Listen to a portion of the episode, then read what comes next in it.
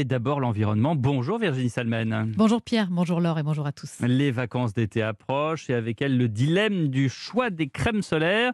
Et cette question, comment choisir une crème qui protège bien et qui ne nuit pas trop à l'océan? Oui, vous avez peut-être remarqué qu'il y a cette année beaucoup de tubes de crème avec des petits poissons, des tortues, du corail dessinés sur l'emballage, ce qui est censé nous garantir qu'on va se protéger du soleil sans abîmer la mer. Le magazine 60 millions de consommateurs vient de réaliser une enquête. Ils ont testé en laboratoire 15 crèmes, lait ou spray solaire, indice 50 ou 50 plus. Et on va voir qu'il n'y a qu'une poignée de produits qui, à la fois, réussissent à protéger efficacement et à limiter les ingrédients nocifs pour la selon leurs tests.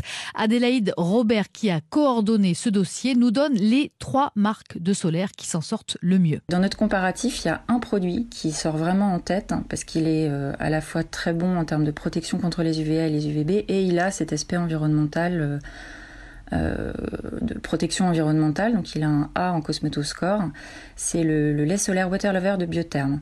Il y a d'autres euh, produits qui sortent avec un A, il y en a quand même pas tant que ça, mais il y a aussi le Bioderma qui a un bon score environnemental. Et il y a le produit, notamment euh, des produits bio, en fait, le produit spray solaire Respire et le spray protection solaire de Catier. Euh, donc c'est les seuls des 15 à avoir un A en, environnement. Alors le bémol selon l'enquête, c'est que ces deux derniers produits ne filtrent pas suffisamment les UVA. C'est une question de méthodologie de test, répondent les fabricants. Donc ce que conseillent les experts de 60 millions de consommateurs, c'est de compenser en mettant la dose appropriée de mhm. crème solaire. Est-ce que vous savez combien il faut en mettre en quantité? Euh, Une cuillerée à café pour le visage et six cuillerées à café pour tout le corps. Et il faudrait en remettre toutes les deux heures, ce qu'on ne fait pas hein, généralement. Donc si on commence par en appliquer suffisamment, on optimise sa protection solaire. Bon, si je comprends bien, il faut prendre sa cuillère à café avant d'aller à la plage. Est-ce qu'il y a des crèmes euh, vraiment pas assez protectrices euh, selon ce banc d'essai? Oui, six crèmes ou sprays n'obtiennent pas la moyenne dans ce classement. Le moins bien classé, c'est le spray solaire Nivea qui ne filtre pas suffisamment les UVA ni les UVB, donc pas un bon score santé, et il obtient un E pour les ingrédients utilisés et leur toxicité environnementale.